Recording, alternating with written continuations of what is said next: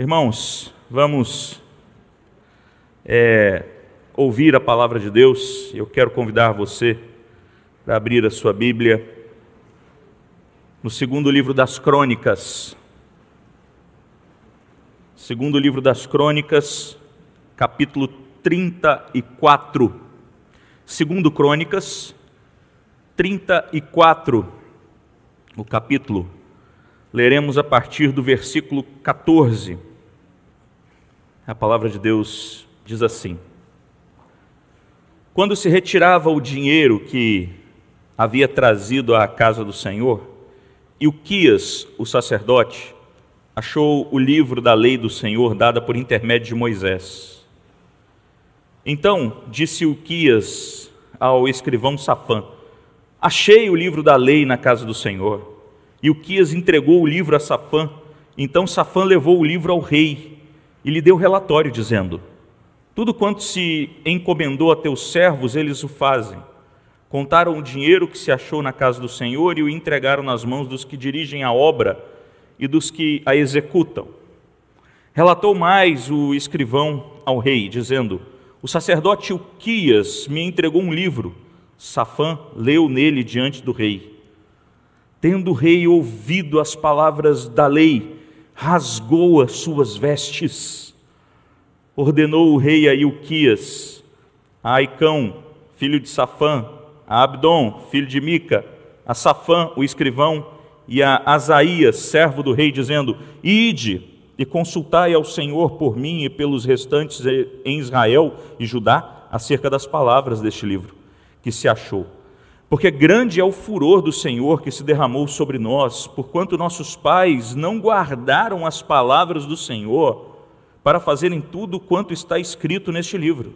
Então, Ilquias e os enviados pelo rei foram ter com a profetisa Ulda, mulher de Salum, o guarda-roupa, filho de Tocate, filho de Arás, e lhe falaram a esse respeito. Ela habitava na cidade baixa, em Jerusalém. Ela lhes disse: Assim diz o Senhor, o Deus de Israel: Dizei ao homem que vos enviou a mim: Assim diz o Senhor: Eis que trarei males sobre este lugar e sobre os seus moradores, a saber, todas as maldições escritas no livro que leram diante do rei de Judá, visto que me deixaram e queimaram incenso a outros deuses, para me provocarem a ira, com todas as obras das suas mãos o meu furor está derramado sobre este lugar e não se apagará. Porém, o rei de Judá, que vos enviou a consultar o Senhor, assim lhe direis: Assim diz o Senhor, o Deus de Israel, acerca das palavras que ouviste.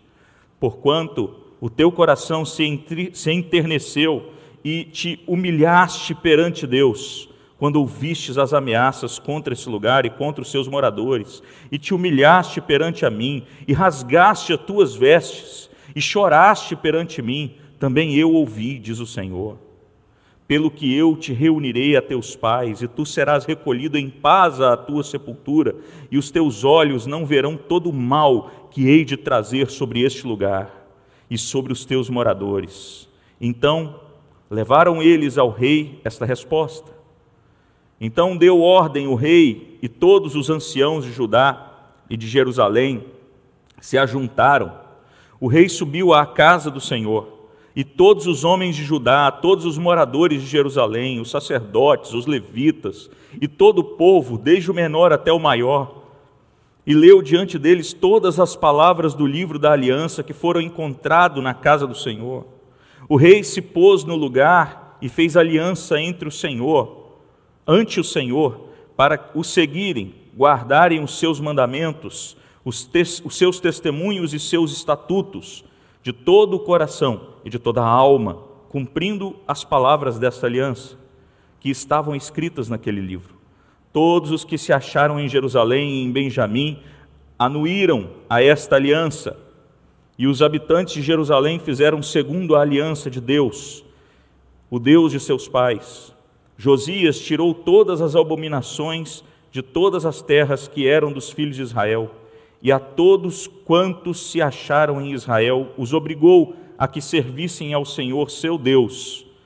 Enquanto ele viveu, não se desviaram, de seguir o Senhor, Deus de seus pais. Vamos orar mais uma vez. Senhor, estamos diante da tua palavra. Eu quero pedir ao Senhor nessa noite que aplique a tua palavra em nossos corações, em nome de Jesus. Amém e amém. Queridos irmãos, hoje, dia 31 de outubro, nós comemoramos a reforma protestante. No dia 31 de outubro do ano de 1517, o monge Martinho Lutero fixava na porta da capela do castelo de Wittenberg, na Alemanha, as 95 teses, sendo ali o estupim da reforma protestante do século XVI. Esse momento histórico preparado por Deus, dirigido por Deus, que levou a igreja do Senhor a um reencontro com as Escrituras. Até o momento, a igreja havia se deturpado tanto e havia sido tão é, esquartejada que a, a palavra havia, de certa maneira, sumido, as pessoas não tinham contato com a palavra de Deus, as pessoas deixaram de conhecer as verdades do reino de Deus, as verdades do Evangelho de Cristo Jesus, e também deixaram de conhecer as verdades que diziam o quão pecadoras elas eram. E por isso por conta desse desconhecimento acerca da verdade, as pessoas, ou seja, a igreja de maneira geral, estava caminhando para uma direção totalmente contrária à vontade de Deus e contrária a, a tudo aquilo que o Senhor determinou que fosse. O que nós olhamos para a Escritura, o que nós olhamos, quando nós olhamos para a Escritura, é, nós vemos algo acontecendo parecido aqui nesse texto nós vemos um tempo em que a palavra de Deus havia completamente sido esquecida. Portanto, o esquecimento e o momento que houve prestes a acontecer a reforma protestante, onde os homens se desviaram da palavra, onde a palavra de Deus havia sido deixada de lado no lugar da tradição e no lugar dos costumes pagãos que envolviam e que adentravam-se dentro das igrejas não é tão diferente do tempo em que nós lemos aqui do rei Josias e anterior ao rei Josias. Esse tempo anterior é um tempo completamente complicado, porque o povo de Israel, que foi resgatado por Deus do cativeiro egípcio, que atravessou o deserto durante 40 anos, sendo conduzido, sendo guiado por Deus, sendo sustentado por Deus, que adentrou a terra prometida pelas mãos de Josué, porque Deus o conduziu àquilo ali, e conduziu aquele povo e foi com ele. Aquele povo que ao longo da história caminhou de diversas maneiras, sempre foi um povo que demonstrou rebeldia contra Deus. Sempre foi um povo que reclamava o tempo todo eles não deixavam, por exemplo, pegando o caso de Moisés e da peregrinação no deserto, eles não deixavam Moisés em paz um dia sequer. Todos os dias tinha reclamação. Bastou uma sumida por um tempo de Moisés, porque estava no monte e o povo construiu um bezerro de ouro. Existe uma tendência no coração do povo de Israel de adorar a outros deuses, existe uma tendência de buscar algo que está fora daquilo que Deus colocou para eles. E essa tendência é muito verificável quando nós olhamos para o contexto pouco anterior aqui ao do texto que nós lemos. Nós pegamos, por exemplo, Manassés, que foi um rei terrível que estava conectado com forças das trevas. Manassés, que praticava bruxaria, que adivinhava pelas nuvens, que era agoureiro, que chegou a sacrificar os próprios filhos como oferta aos deuses pagãos. Um homem que estava conectado com forças do inferno. Era esse tipo de povo que nós temos aqui diante de nós. É exatamente esse contexto que nós vemos aqui. E agora o Senhor traz o rei Josias para governar. O rei Josias que toma, que chega ao governo quando tinha oito anos de idade. E só depois de um tempo, depois de oito anos, é que ele começa a ser de fato um governante ali. E o rei Josias ele começa a limpar o reino inteiro das coisas que estavam relacionadas ao paganismo, das coisas que estavam relacionadas à adoração aos ídolos. Ele começa a tirar dali todos aqueles postes de ídolos, todos aqueles incensários, toda aquela parafernália toda que estava conectada com essas adorações a imagens, com essas adorações a ídolos pagãos. E ele começa então a fazer essa limpeza e agora ele chega a um ponto de restaurar o templo, para que o Senhor seja adorado. E quando eles estão ali limpando o templo, ou tirando o dinheiro que se havia trazido para que o templo fosse restaurado, é o que nós temos aqui no versículo 14. E eu chamo a sua atenção. O que acontece é que Ilquias, o sacerdote, achou o livro da lei do Senhor, dada por intermédio de Moisés. Significa que o livro da lei, dada por intermédio de Moisés, ou seja, a lei do Senhor, a palavra de Deus, a escritura sagrada foi encontrada. E se ela foi encontrada é porque ela estava perdida. E se ela estava perdida é porque o povo não estava se importando com essa palavra. O povo não estava ligando para essa palavra. Por isso estava caminhando de mal a pior todos os dias, ela havia sido deixada de lado, e quando a palavra de Deus é deixada de lado, quando os homens param de observar as verdades contidas no livro da Escritura Sagrada, eles começam a não perceber os seus pecados mais. E aí os ídolos do coração começam a tomar lugar do Senhor na vida das pessoas. E essa não é uma particularidade apenas do povo de Israel aqui, mas isso se estende, também se estendeu ao povo da Igreja de Cristo no tempo da reforma protestante, e também se estende ao povo de Deus nos tempos de hoje. O fato é que, meus irmãos, se nós não tivermos a palavra de Deus sendo anunciada entre nós, sendo lida por nós, sendo estudada por nós, nós não observaremos os pecados que cometemos. Para que a gente tenha consciência de quão pecadores nós somos, nós precisamos da lei do Senhor, nós precisamos da palavra de Deus. O apóstolo Paulo, ele escreve dizendo que a lei veio para que o pecado sobressaísse, ou seja, para que eu e você pudéssemos conhecer o quão pecadores nós somos. E é só a partir do contato com a Escritura Sagrada, com a lei de Deus, é que nós conhecemos que nós não somos capazes de alcançar salvação por conta própria que nós não somos merecedores de nada da parte de Deus. É só observando a lei e olhando para o livro sagrado, para a escritura sagrada, para a Bíblia sagrada, é que nós conseguimos visualizar o quão distantes nós estamos. E quando nós olhamos para a Escritura, nós vemos que tudo faz sentido. Faz sentido, inclusive, o povo de Israel ter se desviado. Quando a gente olha para Gênesis, nós vemos o Senhor criando os céus e a terra. Ele cria todas as coisas e cria todas as coisas perfeitas. Ele olha para trás, o Senhor institui, cria o homem e a mulher, cria o casamento, institui a família, diz que o homem deve governar a terra, que deve encher a terra. Aí o Senhor olha para trás e diz assim: Eis que tudo é muito bom. Tudo era perfeito, tudo era maravilhoso. Um certo dia, tempos depois, nós não sabemos quanto tempo, há esse lapso temporal.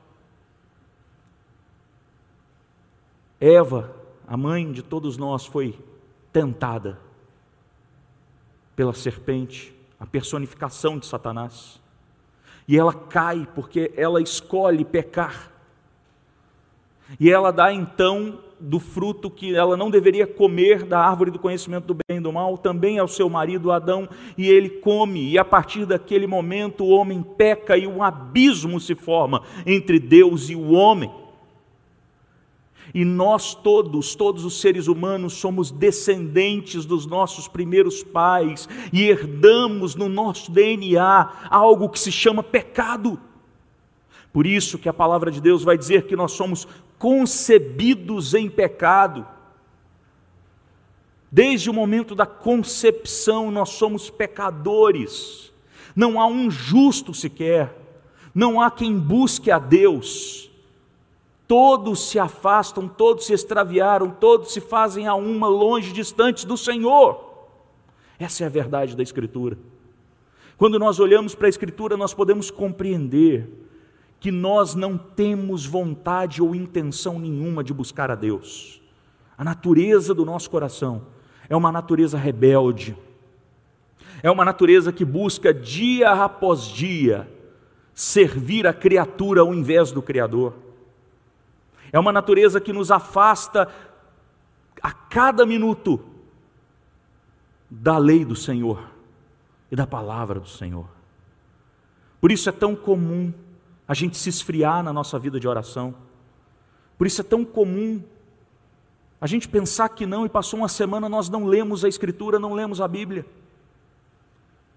É tão comum nós vermos pessoas que se envolvem com determinados pecados e não conseguem, a princípio, abandonar essas práticas porque não estão realmente preocupados, porque a intenção do coração é se afastar de Deus o tempo todo. E nós temos essa tendência.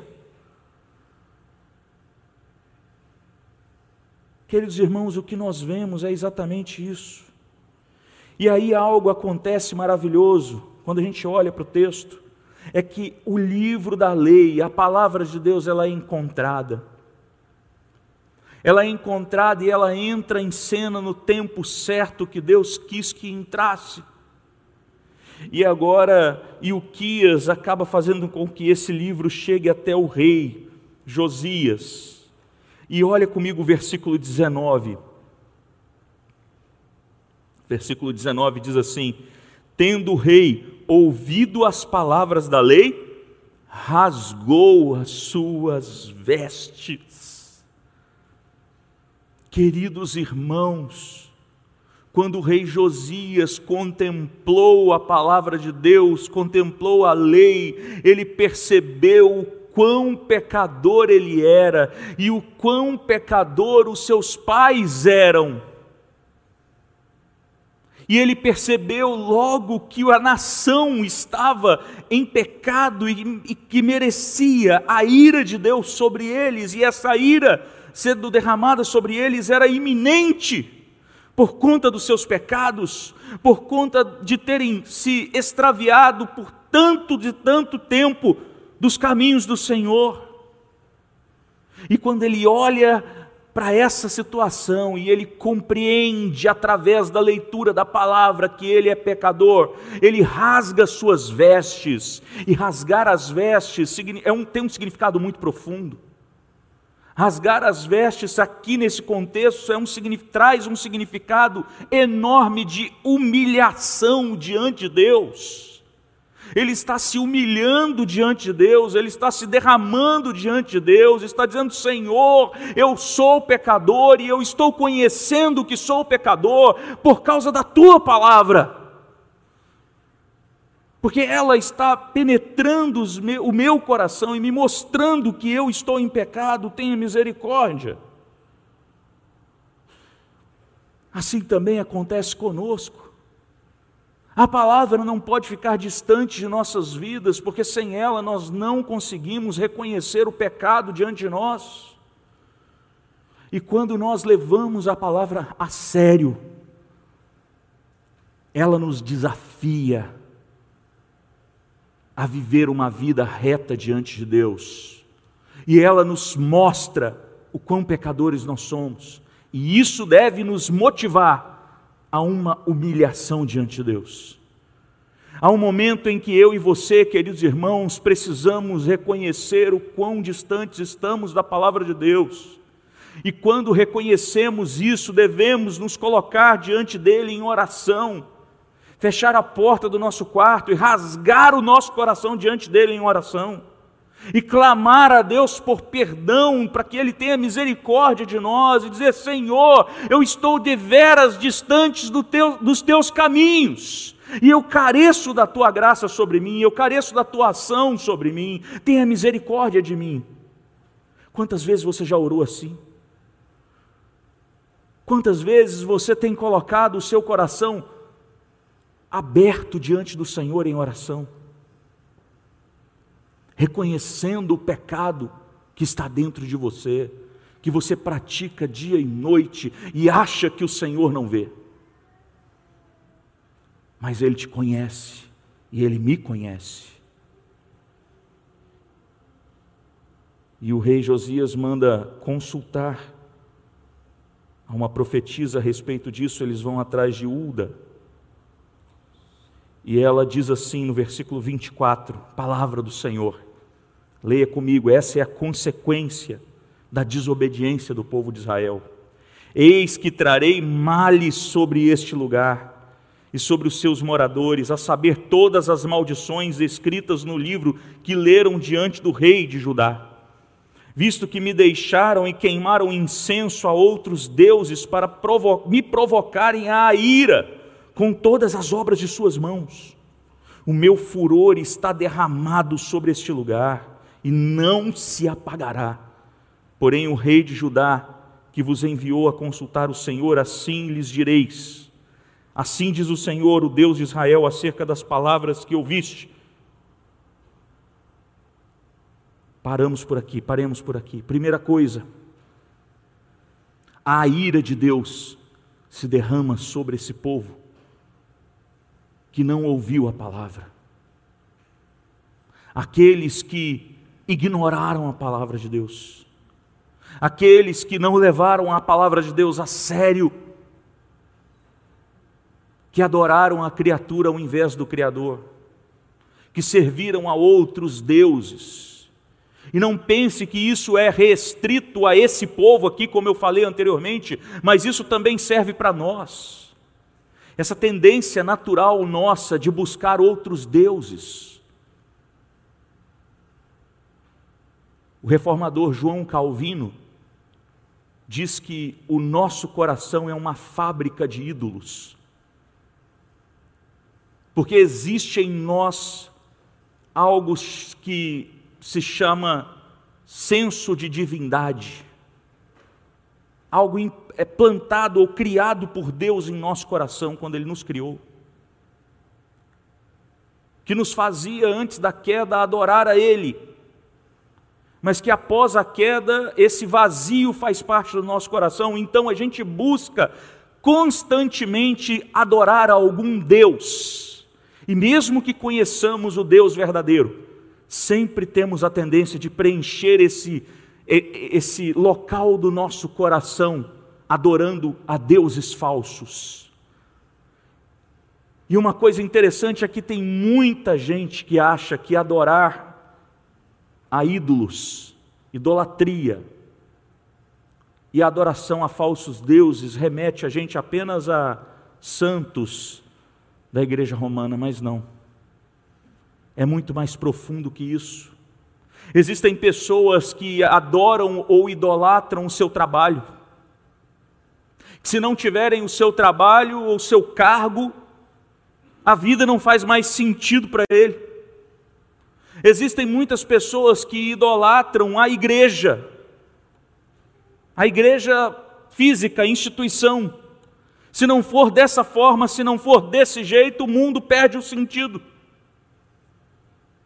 Existem pessoas que idolatram a, ao seu filho e a sua filha, ou a sua esposa, ou seu marido, e transformam a sua família em deuses do próprio coração, a ponto de que você não consegue conceber a hipótese da sua vida sem eles, se tornam a razão de você viver, de existir. E eu quero dizer uma coisa para você: a razão de você existir não é a sua família, não é o seu trabalho, não é o seu carro, não é a sua roupa, não é a igreja, a instituição, o prédio. Mas a razão de você existir é Deus. Por isso devemos prestar culto somente a Ele e adorar somente a Ele. Se tudo um dia se acabar e nada sobrar, nós temos que entender que com Jesus nós reinaremos.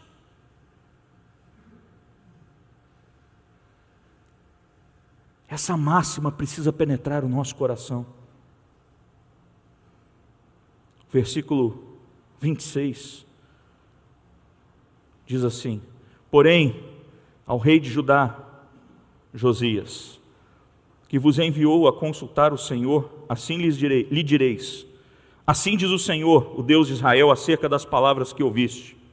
Porquanto o teu coração se enterneceu e te humilhaste perante Deus, quando ouvistes as suas ameaças contra esse lugar, e contra os seus moradores, e te humilhaste perante mim, e rasgaste as tuas vestes, e choraste perante mim, também eu te ouvi, diz o Senhor dos Exércitos.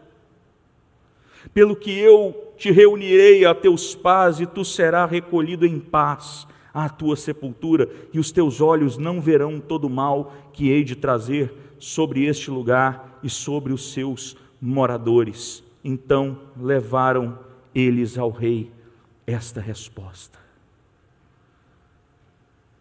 O rei Josias, ao ter contato com a lei do Senhor, ele rasga suas vestes, conforme nós falamos. E essa atitude dele de humilhação, de crer na palavra de Deus, de entender a palavra de Deus, de entender o quão pecador ele é, causa nele uma revolta tão grande que ele tenta de qualquer forma se humilhar diante de Deus e mudar o quadro. Ele se arrepende, e o que o Senhor Deus diz a ele aqui é que ele não veria essa ira sendo derramada sobre a, sobre a geração dele, a geração dele, e mais para frente no texto nós lemos, até o versículo 33, que a nação no tempo de Josias, serviu a Deus. Ele leu a lei, a palavra para o povo. E eles começaram a servir a Deus, foram obrigados a servir a Deus. E a nação prosperou. E a nação, aquela geração, não contemplou a ira de Deus descendo sobre eles. Mais para frente, a partir do capítulo 35, e nós não vamos ler, Somente o versículo 1 do capítulo 35, leia comigo. Somente o versículo 1. Josias celebrou a Páscoa ao Senhor em Jerusalém e mataram o cordeiro da Páscoa no décimo quarto dia do primeiro mês. Josias resgata a Páscoa. Ele entende que é preciso adorar ao Senhor de uma maneira profunda ele conseguiu compreender diante da palavra de Deus que ele é pecador, ele conseguiu compreender, mas é certo que no dia a dia observou-se que ele não era capaz de cumprir essa lei, ele não era capaz de cumprir toda essa lei, porque a lei nos aponta e nos mostra o quão pecadores nós somos. Então é momento de celebrar a Páscoa é momento de relembrar aquele instante em que o Senhor Deus resgatou o povo dele do Egito. E se você não se lembra, eu vou te lembrar agora: Deus resgata o seu povo lá do Egito, derramando primeiramente uh, dez pragas sobre a nação do Egito e em cada uma dessas pragas que Deus derrama sobre a nação do Egito, ele endurece o coração de Faraó nas nove primeiras, é, de modo que o Faraó não mandasse o povo embora. E em cada uma das pragas derramadas sobre a nação do Egito, o Senhor Deus de Israel derrota alguma divindade egípcia, que era uma nação politeísta, adorava vários deuses. E na última derramada, que foi a morte dos primogênitos, o Senhor mandou que eles separassem um cordeiro perfeito e que as famílias pegassem um cordeiro, sacrificassem esse cordeiro ao Senhor e pegasse o sangue desse cordeiro e passasse no portal das casas, no umbral das portas, do lado de fora, de modo que o anjo da morte, quando viesse, a casa que tinha ali o sangue do cordeiro na porta, esse, essa morte passaria por cima. Daí vem o nome hebraico Pessar, que é Páscoa, que é literalmente passar por cima, é quando a morte passa por cima da casa dos filhos de Israel, por causa do sangue do cordeiro. E o que eles estão comemorando agora, porque tem a palavra para poder os instruir, é exatamente isso. O que Josias percebe é que a, eles estão perdidos e que a lei não é suficiente, então eles precisam sacrificar um cordeiro para que a morte não esteja sobre eles, para que o juízo de Deus não recaia sobre eles. E a Páscoa aponta para Cristo Jesus. Eles entendiam que um dia viria aquele que esmagaria a cabeça da serpente, e que esse que viria é aquele que morreria por nós, que derramaria o seu sangue por nós. Esse era o entendimento deles. Eles apontavam para Cristo e, meus irmãos, nós podemos contemplar o Senhor Jesus, que derrama o seu sangue na cruz do Calvário para pagar o preço diante de Deus pelos nossos pecados. É por isso que Josias não contemplou a ira de Deus sobre ele. É por isso que nós não contemplaremos a ira de Deus sobre nós, porque todo aquele que crê em Jesus como Senhor e Salvador tem a vida eterna, e todo aquele que tem Jesus como Senhor e Salvador, esse não receberá sobre si a ira de Deus, porque ela caiu sobre Cristo Jesus na cruz do, Calvário em nosso lugar, ele pagou o preço em nosso lugar. Essa é a verdade contida no Evangelho, que foi escondida durante tanto tempo, até que Deus levantou homens ao longo da história e fez com que brotasse a reforma protestante do século XVI. Para que essa verdade maravilhosa de que nós somos pecadores e que nós só podemos ser salvos pelos méritos de Cristo e que nós não merecemos e nem podemos cooperar com essa salvação é pela graça, é pela obra de Cristo, é pelo amor dele por nós. Essa é a verdade magnífica de Deus para as nossas vidas. Você está perdido sem Cristo, mas crendo em Jesus como seu Senhor e Salvador, você tem a salvação. Ele te purifica de todo pecado. Ele te faz nova criatura. E Ele te chama a viver uma vida em missão, anunciando o Evangelho a todos que ainda não ouviram, vivendo todos os dias para Ele, porque Ele mesmo diz isso. Ide, portanto, pregai o Evangelho em todo lugar, e eu estarei com vocês todos os dias, até que eu venha um dia final, para os resgatar. Creia nessa promessa, creia nessa verdade. Entregue-se a Cristo, arregace as mangas e seja testemunha verdadeira de Jesus, reformando todos os dias a sua vida através das Escrituras sagradas. Em nome de Cristo Jesus. Amém e amém. Vamos orar. Eu quero te convidar a ficar de pé. Nós vamos orar. Em seguida, nós vamos cantar mais um hino, o hino de número 155. Vamos orar. Senhor, nós te louvamos, Senhor, nós te adoramos, porque a tua palavra nos aponta, Deus, o pecado que nós cometemos. Ela nos mostra, Senhor, o quão falhos nós somos e o quão merecedores nós somos da ira do Senhor. É através da tua palavra, meu Deus, que nós também contemplamos as boas notícias de Cristo. Nós podemos ver que o Senhor enviou a Jesus e que pagou o preço, ele pagou o preço em nosso lugar. Ele recebeu a tua ira em nosso lugar. E Deus, nós te louvamos por causa disso. E nós queremos, ó Deus, nessa noite render graças a Ti, porque o Senhor nos resgatou das trevas para a luz, meu Deus. Dá-nos consciência disso. Dá-nos, ó Deus, paz para viver os nossos dias, crendo nessa verdade maravilhosa da parte do Senhor. E se há alguém aqui essa noite, meu Deus, que precisa reassumir um compromisso com o Senhor, ou então que crê em Jesus como Senhor e Salvador, que o Senhor inunde o coração dessa pessoa nessa noite. Que o Senhor, ó oh Deus querido, dê a ela vida e vida em abundância. E a todos nós, ó Deus, dê a consciência de que nós precisamos prosseguir para o alvo que é Cristo, e isso implica pregar o Evangelho, isso implica ser testemunha, e se preciso for, morrer por Cristo. Dá-nos essa coragem, em nome de Jesus. Obrigado a Deus, porque ao longo da história o Senhor levantou inúmeros homens, homens que fizeram com que a gente pudesse voltar às Escrituras voltar às verdades do Evangelho. Continua nos dando essa sabedoria de buscar sempre o conhecimento da parte do Senhor e não dos homens. Oramos, ó Deus, em nome do nosso Senhor e Salvador Jesus Cristo, aquele que vive e reina para sempre. Amém.